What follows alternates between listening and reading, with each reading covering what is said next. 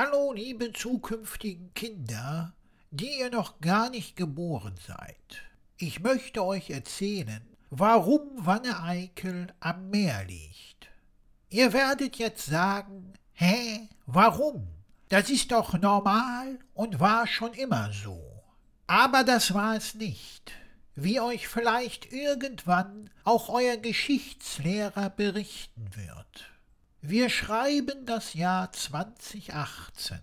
Zu diesem Zeitpunkt liegt Wanne-Eickel noch mitten im Ruhrgebiet, umgeben von vielen anderen Städten und circa 200 Kilometer vom Meer entfernt. Nun werdet ihr euch vielleicht fragen, wie es dazu kommen konnte, dass Wanne-Eickel, jetzt wo ihr lebt, am Meer liegt. Das hat mit dem sogenannten Klimawandel zu tun. Dieser hat mehrere Verursacher. Sie alle aufzuzählen, würde den Rahmen meines kleinen Vortrags sprengen.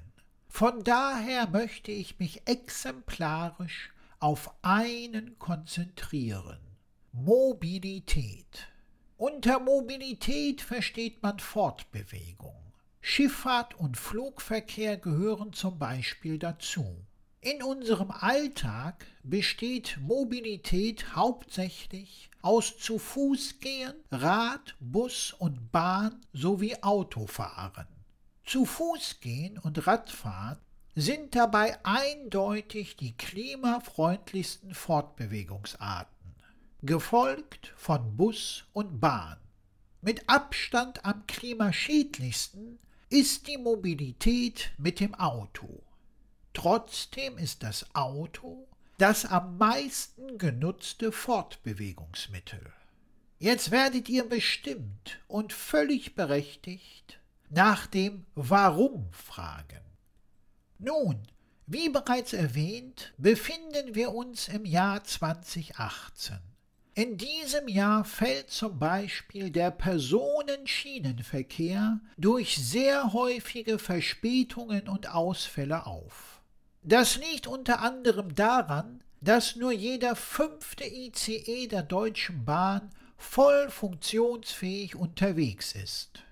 Das heißt im Umkehrschluss, dass vier von fünf nicht voll funktionsfähig auf der Strecke fahren. Es sind also gerade einmal 20 Prozent der ICE-Züge im einwandfreien Zustand. Trotzdem muss jeder Bahnreisende 100 Prozent seines Fahrkartenpreises bezahlen und dafür Verspätungen, Ausfälle und andere Unannehmlichkeiten in Kauf nehmen. Für viele ein Grund, aufs Auto umzusteigen bzw. beim Auto zu bleiben. Über 90 Prozent davon fahren mit Benzin oder Diesel. Einige wenige fahren mit Gas. Eine marginale Anzahl fährt mit Elektroantrieb. Unter anderem, weil die Reichweite zu gering und deutlich zu wenig Aufladestationen vorhanden sind.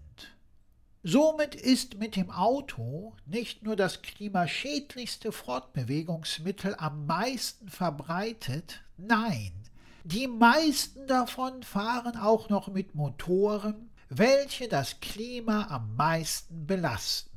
Zudem investiert der Staat deutlich mehr Steuergelder in den Straßen als in den Schienenverkehr. Bruchteile werden für Rad- und Fußwege ausgegeben. Das meiste öffentliche Geld fließt also in das mit Abstand klima- und umweltschädlichste Fortbewegungsmittel. Immer weniger Kinder kommen zu Fuß, mit dem Rad oder Bus und Bahn zur Schule. Immer mehr werden von ihren Eltern mit dem Auto zur Schule gebracht. Nicht wenige dieser Autos sind spritfressende SUVs. Gleiches gilt für Kindergärten. Die Fortbewegungsmöglichkeiten zu Fuß gehen und Radfahren, welche bezüglich des Klimas als einzige völlig unbedenklich sind, werden also im Jahr 2018 immer seltener genutzt. Nun muss man ehrlicherweise zudem zugeben, dass wir seit 40 Jahren vom drohenden Klimawandel wissen. Wir haben Kenntnis davon, was ihn verursacht und welche klima- und umweltfreundlichen Maßnahmen notwendig sind, um ihn aufzuhalten und unser Klima zu retten.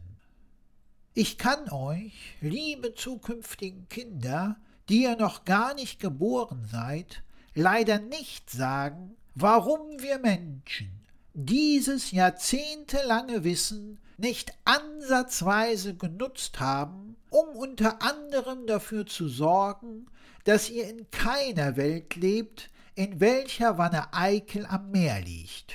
Und ich befürchte, dass diese geografische Tatsache eurer Gegenwart eines eurer kleinsten Probleme sein wird.